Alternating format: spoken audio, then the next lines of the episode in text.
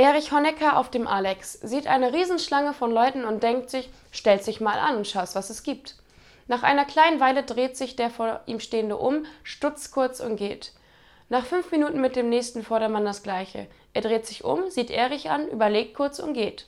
So geht es eine Weile und Erich fragt den nächsten, als der sich umdreht und gerade gehen will, sag mal, wonach steht hier, hier eigentlich an? Eigentlich stehen wir nach Ausreiseanträgen, aber wenn du auch einen willst, brauchen wir ja keinen.